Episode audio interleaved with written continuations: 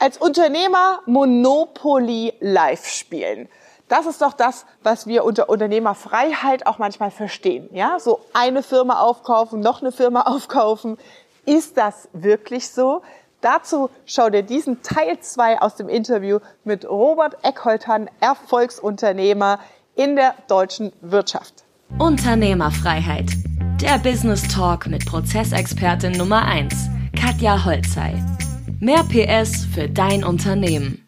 Also ich muss, auch, ich, ich, muss auch tatsächlich sagen, ja, ähm, ich bin schon relativ bewandert, was Prozesse und Co. angeht. Die Johanna hat es ja heute auch mitbekommen, ne, dass ich ja schon, also ich rede jetzt, ich bin jetzt nicht da blind, ich verstehe das schon, aber ich habe für mich heute festgestellt, auch wenn ich vorher der Meinung war, wir sind schon relativ perfekt, wobei perfekt gibt es nie, aber ich habe heute festgestellt, aufgrund der Tiefe, in der du heute gegangen bist, dass ich so dachte, uh, ja, Katja, wir müssen wahrscheinlich doch nochmal reden. Ja. ja, genau. Also tatsächlich, ähm, wir machen da eher nur die Oberfläche.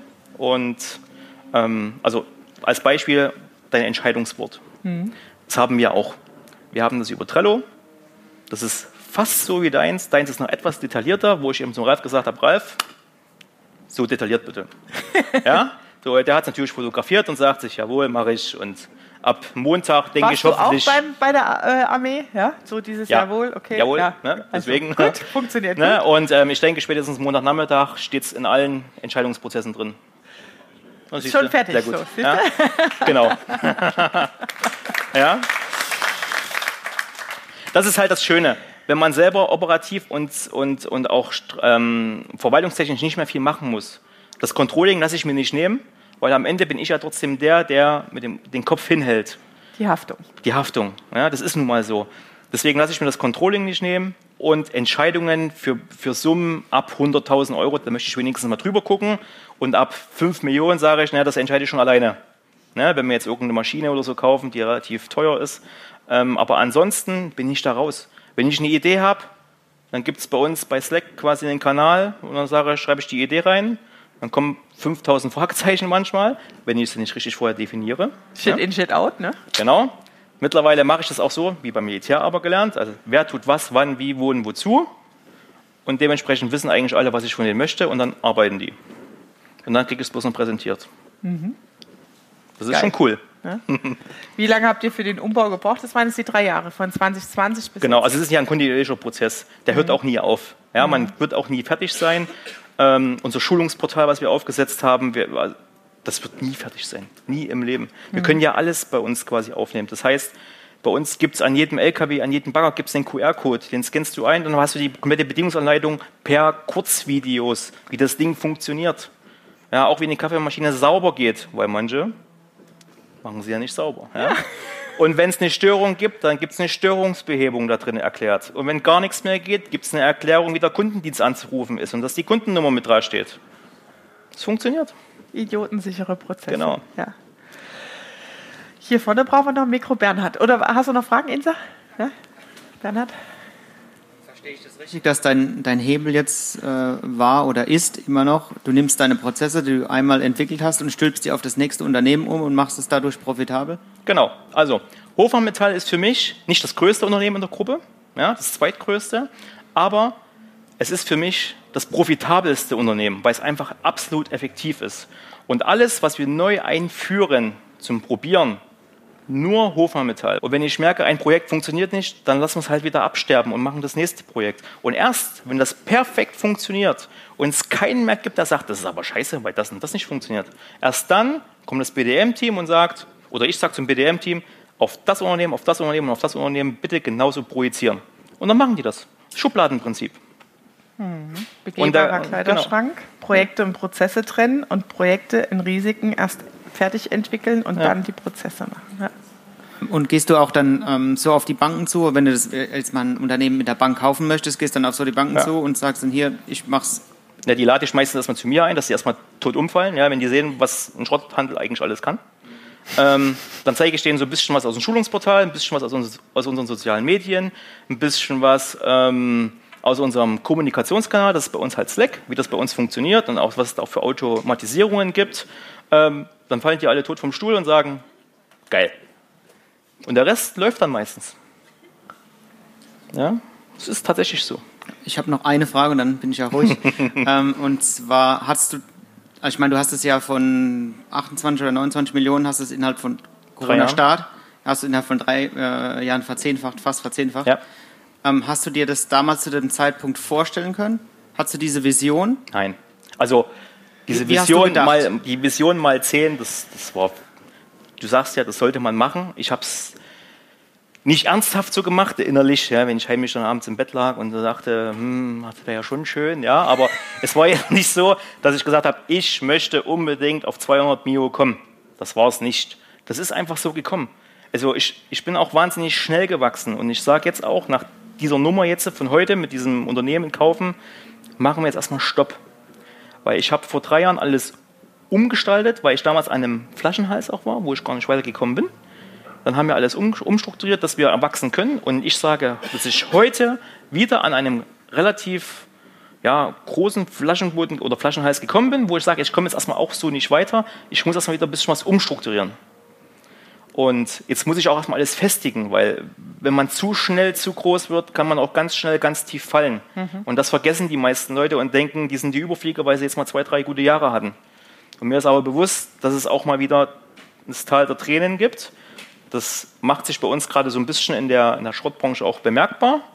Ähm, aber da bin ich auch immer noch relativ entspannt, wo andere schon, ja, ich sag mal, die dunklen Wolken sehen und denken, die Welt geht unter. Mhm. Also dann wieder auf Profitabilität gehen, genau. Rücklagen bilden ne? und äh, den Überblick behalten. Ja, genau. Genau, ja, perfekt. Äh, kannst du das Mikro an nach Mario weitergeben? Ich glaube, Mario hatte noch eine Frage. Ja, super interessant. Äh, vielen Dank schon mal für die Eindrücke. Ja. Ähm, direkt. Ähm, ich, ähm, du hattest eben gesagt, dass äh, du dir vier Jahre das Unternehmen angesehen hast. Und mhm. davor hast du gesagt, dass sie einfach nicht gehört haben. Mhm. Und ähm, was war der Trigger? Das habe ich noch nicht ganz verstanden. Das würde ich gerne näher verstehen wollen, weil wir eine ähnliche Situation haben, was die Altersstruktur angeht. Mhm. Und auch in diesem, wir sind in den Flaschenhals-Situationen. Ja ja. wollen das jetzt ändern. Mhm. Was war der Trigger, wo du gemerkt hast, dass die Menschen erkannt haben, das bringt was, das ist eine gute Vision, dir mhm. geglaubt haben und dann folglich gehört haben? Ja, ähm, also zum einen war der erste Trigger ja schon mal, es kommt eine Krise, es, ist, es kommt Sturm auf und dann stelle ich mich halt hin und sage, wir schaffen das und wir haben einen Plan und wir ziehen das durch, ohne den zu erklären, wie der Plan ist, weil ich wusste eigentlich noch gar nicht, wie der Plan ist. Aber ich muss denn ja erstmal Sicherheit vermitteln, auch wenn man selber absolute Ahnungslosigkeit hat. hat. Ja, das ist nun mal manchmal so. Souveränität. Souveränität heißt ja. führen bei völliger Ahnungslosigkeit. Ganz genau so ist es. Ähm, aber mir bringt es ja nichts, wenn ich denen jetzt sage, Jungs, ich weiß jetzt selber nicht, wie es weitergeht. Das, damit mache ich es ja nicht besser. Und ich habe auf einmal gemerkt, dass die auf einmal mir vertraut haben wieder. Ja? Also das, der, dieser, dieser, dieser Führungsstil, der kam dadurch wieder. Und, ähm, und auch dieses, dieses Gefühl, dieses Selbstvertrauen, die hören wieder auf mich und die vertrauen auch dem, was ich sage. Das kam durch diese Corona-Zeit tatsächlich. Als du diese Videos gemacht hast? Ja, das kam, danach, das kam dann zusätzlich. Ja? Also der, das Erstvertrauen kam dadurch, dass wir gesagt haben, Jungs, wir schaffen das, wir, ne, wir ziehen jetzt hier trotzdem durch, egal was jetzt hier passiert. Corona wird auch irgendwann wieder vorbei sein. Und dann haben wir angefangen umzubauen. Und dann gab es natürlich erstmal wieder viele Stimmen, die gesagt haben, äh, das spinnt. Und dann haben die aber gemerkt, dass die beim Einkaufen gehen angesprochen wurden. Mensch, euer Unternehmen, das haben wir jetzt im Internet gesehen und hier und da. Und auf einmal wurden die stolz, bei diesem Unternehmen zu arbeiten, weil überall immer positive Resonanz von außen kam. Euer Auftritt vom Unternehmen, das ist ja echt cool und hier und da. Und dann sind die stolz geworden. Dann gab es auf einmal diesen Bewerberzulauf und, ähm, und dann wurde das akzeptiert. Das wird auch heute noch nicht von allen akzeptiert. Ja? Also es gibt auch noch ein paar Leute, die die scheuen auch heute noch die Kamera und, und wollen auch nicht irgendwo drauf sein. Aber gut, das muss man auch akzeptieren. Allerdings muss ich auch da sagen, da haben wir auch einen kleinen Hebel angesetzt und haben gesagt, passt auf, wir sind auch aufgrund unseres Social Media Auftritts sind wir auch so erfolgreich. Weil ohne dem wird es weniger Privatkunden geben, weniger Bewerber geben und deswegen müssen auch alle irgendwo mit agieren. Und wer das permanent boykottiert und dann auch unseren Videografen anscheißt, weil er ein Bild von ihm gemacht hat, dann kann der eben keine leistungsorientierte Prämie am Ende des Jahres kriegen. Das heißt, bei uns bekommen die Urlaubsgeld, die bekommen Weihnachtsgeld und wenn das Jahr gut lief, bekommen die auch alle zu Weihnachten nochmal eine extra Prämie im vierstelligen Bereich. So, und die, die sich eben dagegen weigern, haben gesagt, okay, dann zahlst du deine Prämie jetzt zurück und dann machen wir nie wieder Bilder von dir. Weil alle müssen irgendwo auch mitwirken. Und dann hat er gesagt, naja, dann lass das Bild drin, das Geld will ich ja behalten. Das ist so, am Ende läuft es genau ja, so. Genau. Na? Das ist genau, äh, Mario, der Punkt für den Kickoff, äh, um da nochmal drauf an, einzugehen. Der größte Trigger in der Veränderung ist Angst. Und deswegen, wenn wir den Kickoff machen, haben wir ja dieses Level, wo wir sagen, da muss man auf Bildzeitungsniveau runterkommen. Das bringt nichts, mit Zahlen, Daten, Fakten und eine BWA an die Wand zu werfen und sagen, hier, da ist eine rote Zahl drin, funktioniert nicht. Ja?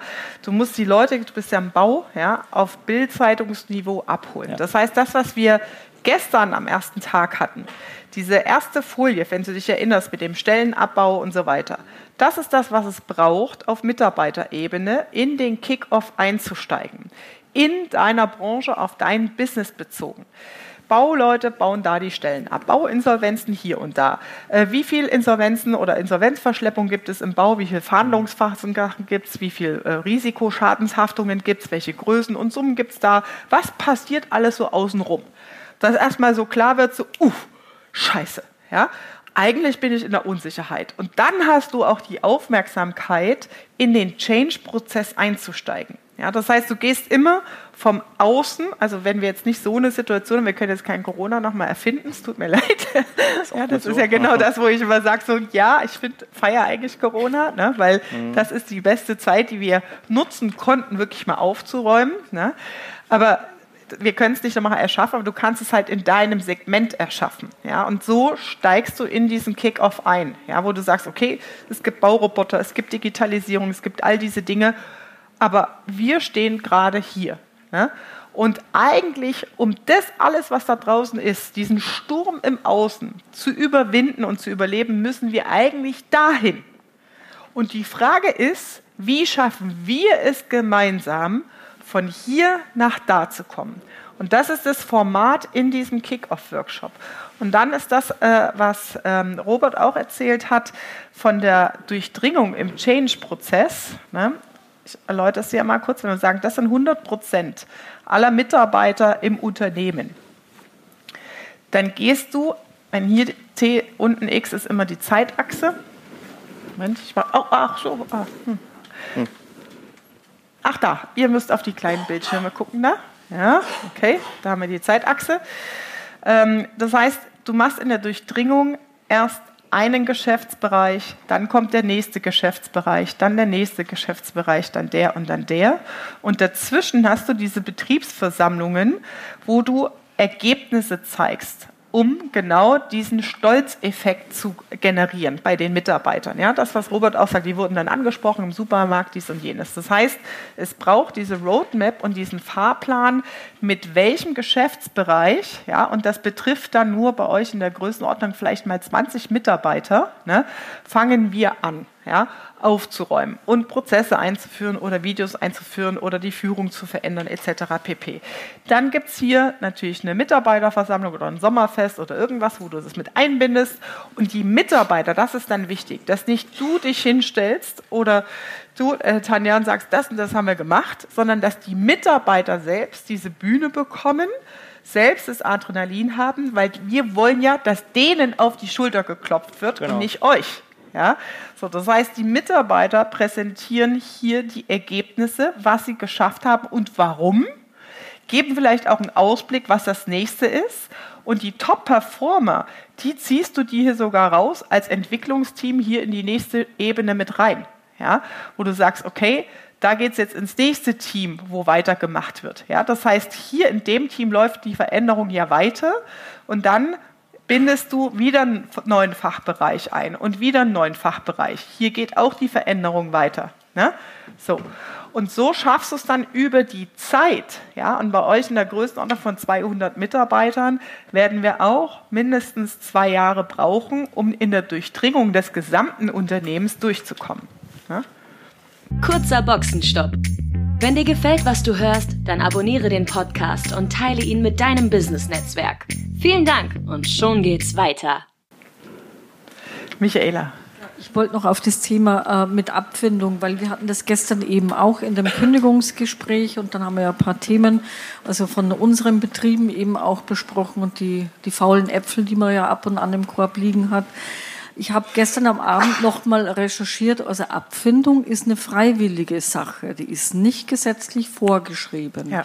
Genau. Und nicht wie viel. Genau. Und äh, das ist nur ein Angebot, um den rauszukriegen, um eventuell nicht vor Arbeitsgericht zu landen. Genau. Genau, so also das ist bis also jetzt bei mir immer so gewesen. Ich habe immer gedacht, ich muss Abfindung Nein. bezahlen. Das ist irgendwo mal, genau, Nee, muss man nicht. Angekommen. Wenn, du Arbeits wenn der Arbeitnehmer arbeitsgerichtlich vorgeht und bestimmte Bedingungen erfüllt sind, das muss er aber auch alles erstmal beweisen, dann kann er eine Abfindung in einem prozentualen Anteil versuchen einzuklagen. Ja. Und dann hast du halt natürlich Briefwechsel und arbeitsgerichtlichen ne, Zeitfresser auf dem Tisch. Äh, und das muss man halt einfach immer vorher abwägen. Und äh, mit so einem Pauschalbetrag kannst du das halt einfach erledigen. Ja? Genau, aber es gibt keine Pflicht, genau, richtig. Weitere Fragen? Da waren noch weitere Finger oben. Da? Nee? Ja, vielleicht. Ja, Sascha? Von Anfang bis Ende, äh, um die Digitalisierung voranzutreiben, oder, oder mhm. nicht, kann man nicht abschließen, haben wir gelernt, klar. Ja. Ähm, was war denn die Timeline? Es gab keine Timeline. Ich war erstmal froh, dass wir angefangen haben. Mhm. Ähm, und haben dann auch ganz schnell gemerkt, dass der Prozess bei weitem nicht ausgeklügelt war, weil so richtiges Prozesstraining hatten wir jetzt ja nicht. Ne? Ja? ähm, und dementsprechend haben wir immer wieder von vorn angefangen, bis wir dann irgendwann die Regelung hatten, wie ist in Zukunft eine Schulung aufzubauen, strukturiert als Prozess. Und ähm, dann hat es auch eine Weile gedauert, bis wir den richtigen Videografen dafür hatten. Und seitdem machen wir das. Und wie schon, es gibt da kein Ende. Und den Timeline an sich gab es auch nicht. Vielleicht hätte man doch so Teilziele einführen müssen, weil manche Ausbildungsbereiche tatsächlich etwas länger dauern und immer zu lange dauern. Aber gut, wir, haben, wir sind wirklich, also die stehen alle unter Strom. Normalerweise müsste ich noch zwei, drei Leute in dieser Marketing- und Schulungsteam äh, mit einbauen. Aber ich habe gar keinen Platz für die. Ich muss das wieder irgendwo expandieren. Ja. Neues Büro. Ja, genau. Ja. Ja. ja. Was waren denn für dich so die schwierigsten Führungssituationen, wenn du mal so zwei, drei verschiedene Beispiele auskramst aus deiner Erfahrungskiste, wo du sagst, okay, da hatte ich wirklich schlaflose Nächte, ne? das waren wirklich Situationen, harter Tobak. Ja, zum einen schon diese Entscheidung zu sagen, wir bauen um in Corona. Mhm. Das war ja schon ähm, ein Spiel auf Rot oder Schwarz. Mhm. Ja, es kann ja auch alles völlig in die Hose gehen weil dann, dann, also dann, dann verbrennst du deine Liquidität, die du jetzt eigentlich ja noch hast, für was, was dann nicht funktioniert und dann geht Corona doch länger als gedacht und eben nicht bloß sechs Wochen, was ja am Ende mhm. auch der Fall war. ähm, das hat mich schon echt viele, viele schlaflose Nächte gekostet und, ähm, und was auch diese Entscheidung dann bewusst über Unternehmenskäufe zu wachsen, mhm. auch das weil du fängst ja dann wieder an. Ne? Also jetzt nicht nur, dass du dieses Bankenthema hast, wobei das vorher dann doch viel entspannter als erwartet, aber du hast ja dann auch wieder dieses Risiko, was du da auf dich nimmst. Du hast neue Leute, die du führen musst. Ähm, das funktioniert in den meisten Fällen gut. Wir haben ein Unternehmen in unserer Unternehmensgruppe, das ist auch größer als unser Hauptunternehmen, sage ich mal. Dort sind ähm, sehr gewachsene Führungskräfte drin, schon seit 25, 30 Jahren. Und wir waren für die immer Feind Nummer eins und die waren für uns Feind Nummer eins. Und jetzt gehören die zu uns. Da ist es tatsächlich so, dass es auch heute immer noch ja, Reibungspunkte gibt, sagen wir es mal so. Ja, und das lässt mir auch heute immer noch schlaflose Nächte mhm. ja, zu. Das muss man schon sagen. Mhm. Ja. Wie bewertest, nach was bewertest du eine Firma, wenn du sagst, okay, die kaufe ich jetzt auf oder habe ich ein Interesse? Auf welche Punkte guckst du da? Ähm, da gibt es ja auch Soft Due Diligence, Hard Due Diligence? Genau. Bist du da in diesen M&A-Themen drin oder machst du das, das anders? Das, das mache ich dann an? später. Grundsätzlich erstmal, wenn, wenn irgendwo was ähm, im, im, Raum steht, was man kaufen könnte, gucke ich mir erstmal die letzten drei Jahre als Durchschnittsgewinn an. Ähm, EBITDA mhm. allerdings, ne? also ganz wichtig, nicht den reinen Gewinn, sondern ich nehme immer das EBITDA und dann suche ich mir den Multiple raus für diese Branche. mhm. setzt die aber relativ weit unten an. Also es gibt dann immer einen von bis. Ne? Und da setze ich die eigentlich immer eher im unteren Drittel an. Und dann rechne ich das für mich hoch und sage, okay, grob die Richtung ist es. Und dann ist es für mich schon mal, ne, kommen wir da hin oder kommen wir da nicht hin. Business Development Team und dem Betriebsleiter. Wie viel sind im Business Development? Vier Leute. Vier Leute. Ja. Mhm.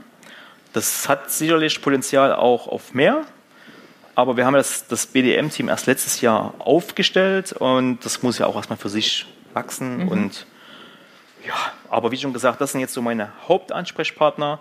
Und ich sage, solange die Zahlen passen, bin ich da auch relativ entspannt. Merke ich, es wird, äh, wir weichen ab von den Zahlen, die jetzt für mich so wichtig sind, dann krete ich auch ganz schnell dazwischen. Dann ist erst der Betriebsleiter dran und wenn er es dann aber nicht hinkriegen sollte, na, dann gehe ich weiter runter. Also von der Eskal also Eskalationsstufe nach oben, aber in den Stufen so nach unten, was, was die Struktur, die Hierarchie angeht, um eben dann dort den Leuten auch dann wiederum auf die Füße zu treten.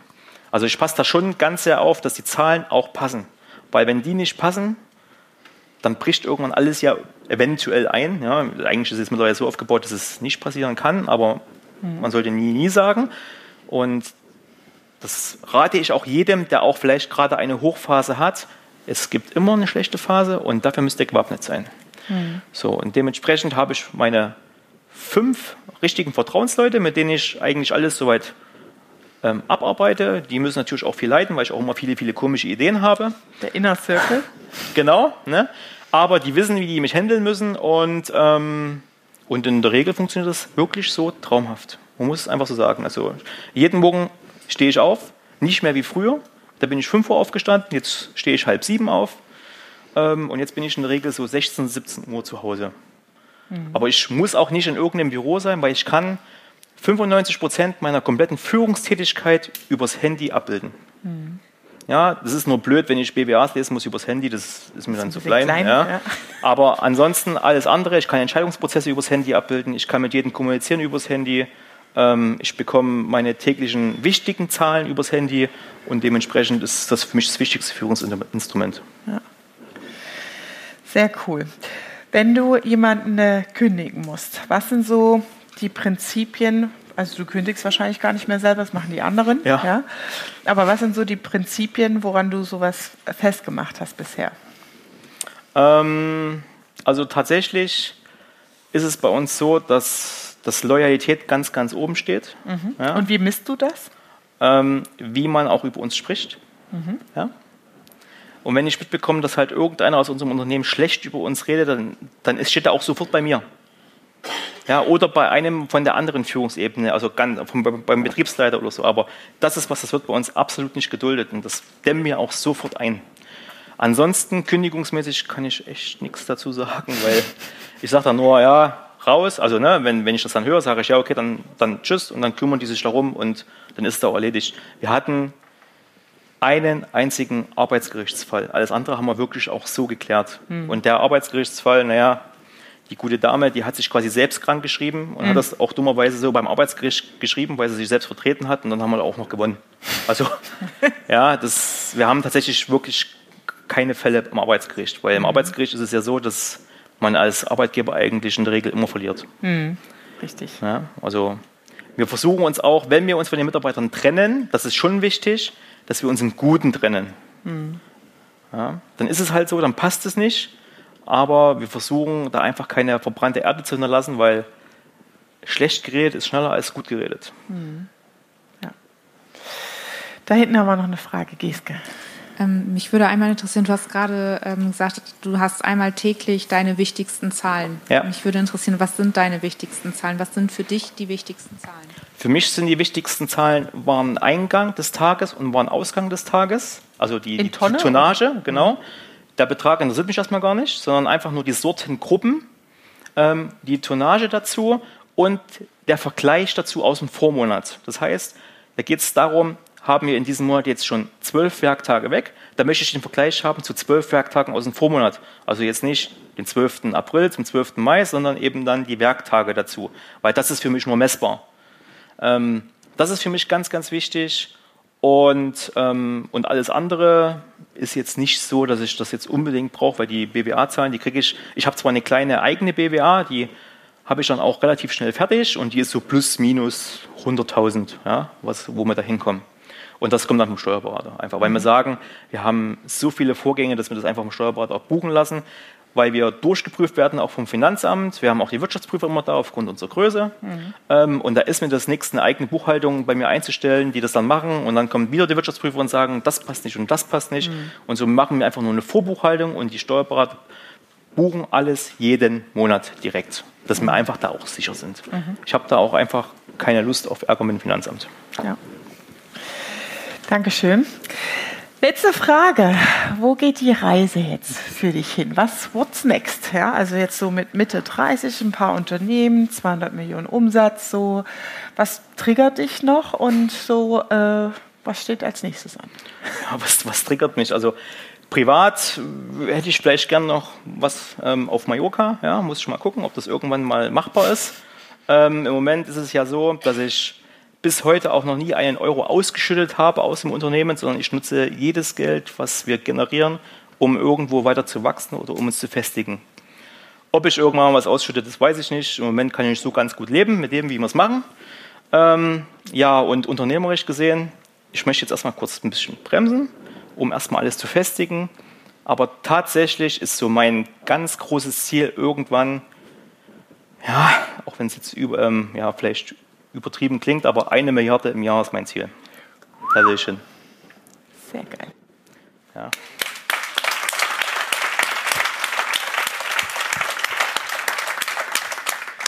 Think big. Antoine Exupéry, wie sagt er, ja, äh, von der kleine Prinz, du musst hm. es erstmal denken und geistig da gewesen sein, ja. bevor du dein Ziel erreichen kannst. Ja? Und wenn du es einmal ausgesprochen hast, mhm. über die Lippen gebracht hast, dann ist das schon der erste Schritt auf dem Weg zum nächsten Ziel.